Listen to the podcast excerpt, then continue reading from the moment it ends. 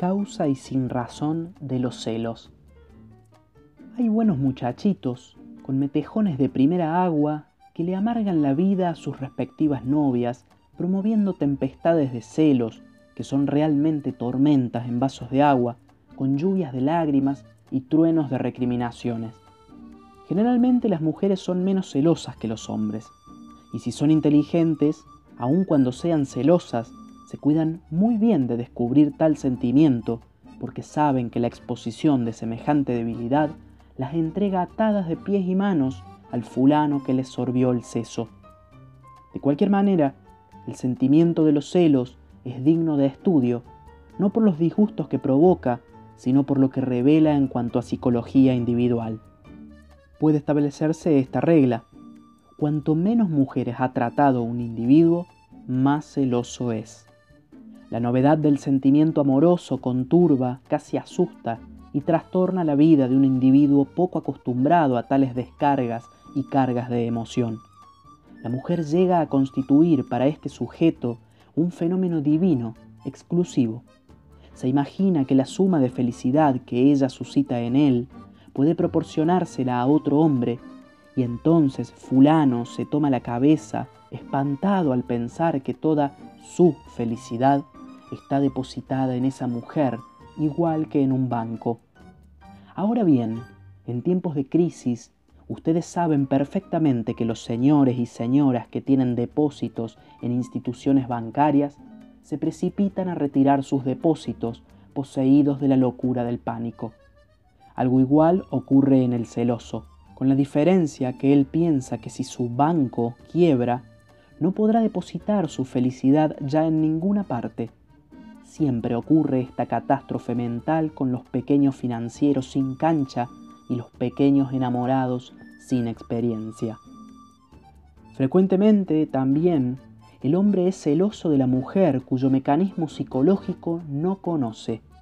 Ahora bien, para conocer el mecanismo psicológico de la mujer hay que tratar a muchas y no elegir precisamente a las ingenuas para enamorarse, sino a las vivas las astutas y las desvergonzadas, porque ellas son fuente de enseñanzas maravillosas para un hombre sin experiencia y le enseñan, involuntariamente por supuesto, los mil resortes y engranajes de que puede componerse el alma femenina. Conste que digo de que puede componerse, no de que se compone.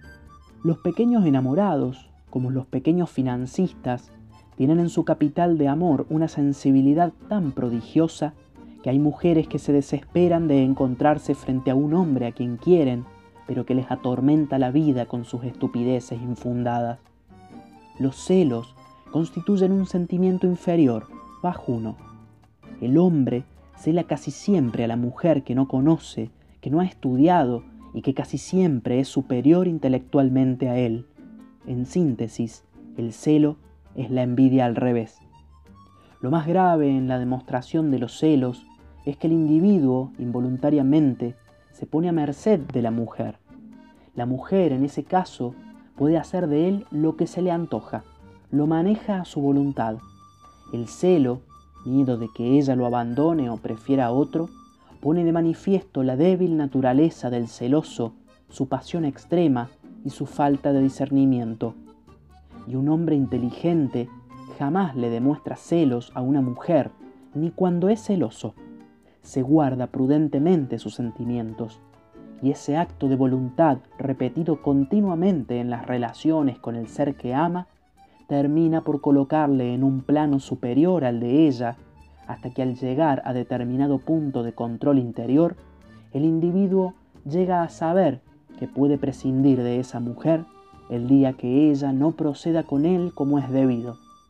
A su vez, la mujer, que es sagaz e intuitiva, termina por darse cuenta de que con una naturaleza tan sólidamente plantada no se puede jugar, y entonces las relaciones entre ambos sexos se desarrollan con una normalidad que raras veces deja algo que desear o terminan para mejor tranquilidad de ambos.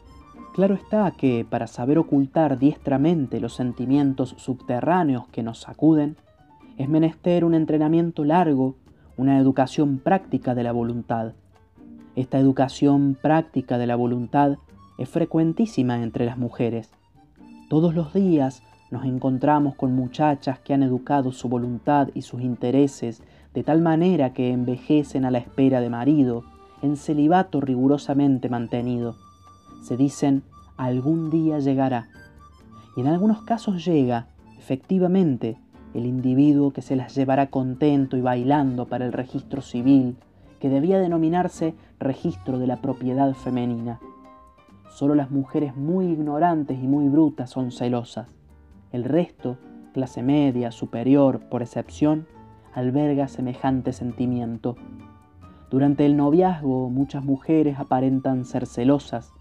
Algunas también lo son, efectivamente, pero en aquellas que aparentan celos descubrimos que el celo es un sentimiento cuya finalidad es demostrar amor intenso e inexistente hacia un bobalicón que solo cree en el amor cuando el amor va acompañado de celos.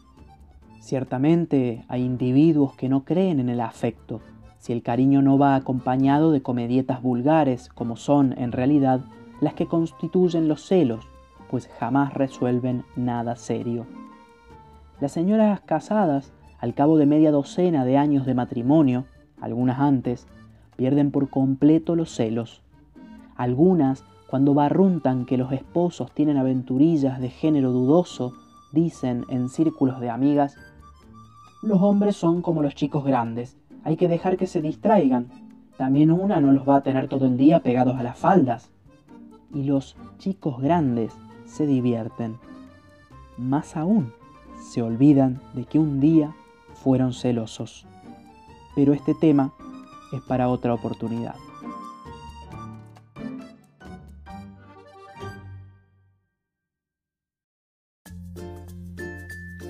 La literatura nos acompaña a lo largo de toda nuestra vida, pero nunca imaginamos que un día nos acompañaría al caminar por la calle, al correr por el parque, mientras hacemos la comida o cuando esperamos en la cola del súper. Esto es Remordosain, tu podcast de audiolibros.